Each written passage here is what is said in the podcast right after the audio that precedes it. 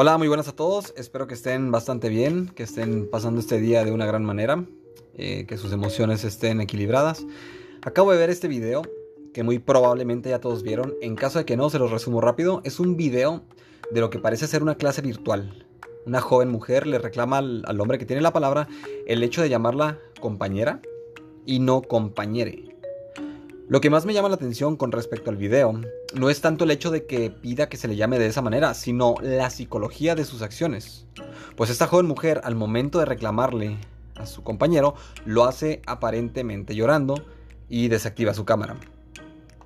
Desde mi punto de vista y respeto a quien tenga otra opinión, y lo aclaro porque estoy muy consciente de que hay quienes se puedan ofender apenas lleguemos a este punto.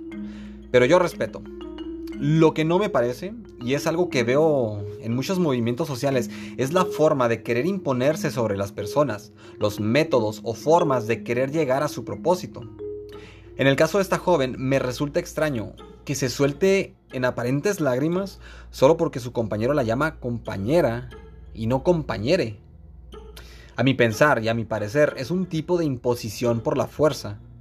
Si no me llamas como yo quiero que me llames, me pongo a llorar. Y para mí es como una actitud de un niño chiquito. Si no me das lo que quiero, lloro hasta que me lo des. Es una forma de chantaje e imposición por la fuerza. Pero ¿por qué tiene que ser por la fuerza? Bueno, la respuesta, una de las respuestas que tengo es que tanto la Real Academia Española, la RAE, no acepta el uso de este lenguaje inclusivo y de cierta manera este movimiento de personas buscan llegar a la imposición de cualquier manera o por cualquier medio.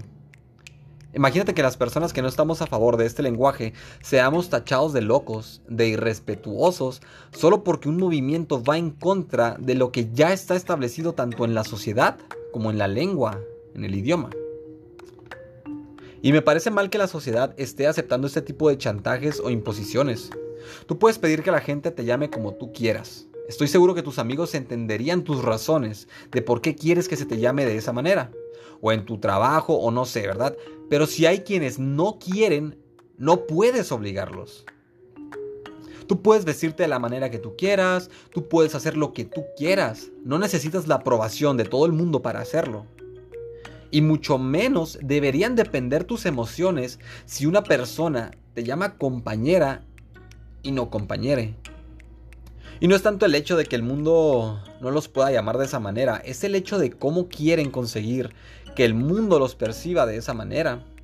El problema más grande que veo es precisamente que la sociedad, por no, entre comillas, herir los sentimientos, caiga en ese juego de imposición.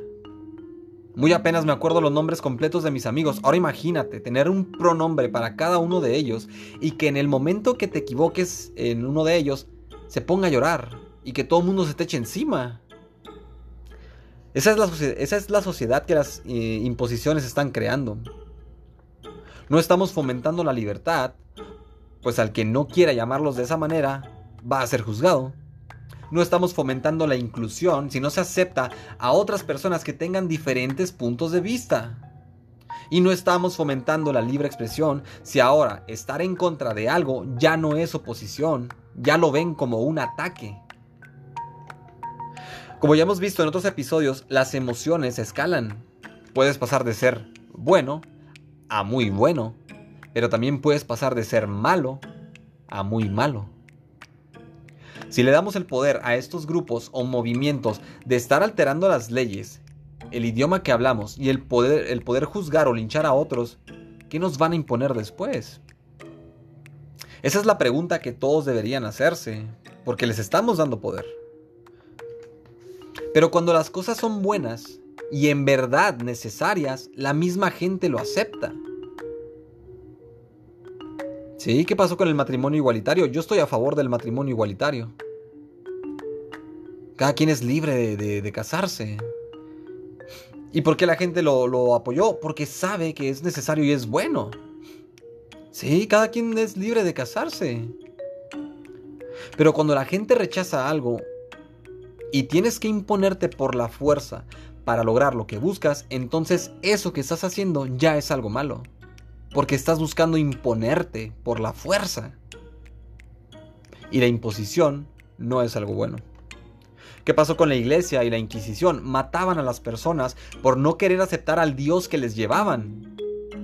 Pero si se supone que su Dios era bueno, ¿por qué tenían que matarlos solo por pensar diferente? Solo por no aceptar lo que ellos venían a darles.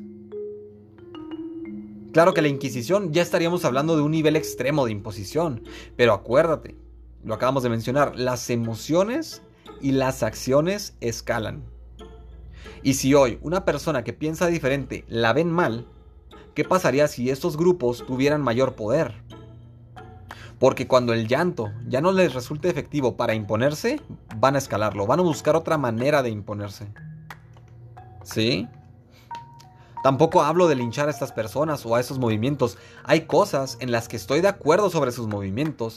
Hay cosas que sí apoyaría, pero hay otras cosas que no. Pero si para alcanzar sus objetivos necesitan imponerse por la fuerza y ahora hasta por la fuerza psicológica, entonces ahí yo ya no los apoyo. Yo también deseo un mundo donde la gente pueda expresarse tal y como es, donde no haya quien les diga cómo se debe ser o cómo se debe pensar. Todos tenemos un cerebro capaz de hacer eso. Y si hay alguien que piense que yo estoy mal y quiera debatir sobre este tema, estoy abierto, me encantaría que lo diga, me encantaría tener un debate o hacer una entrevista. Así podría hacer las preguntas que tengo para saber el origen de, todas estas cosas. Pero bueno, que tengan todos un gran día. Eh, recordemos que la libertad no se consigue por medio de la imposición. La libertad es un derecho. La imposición es un ataque.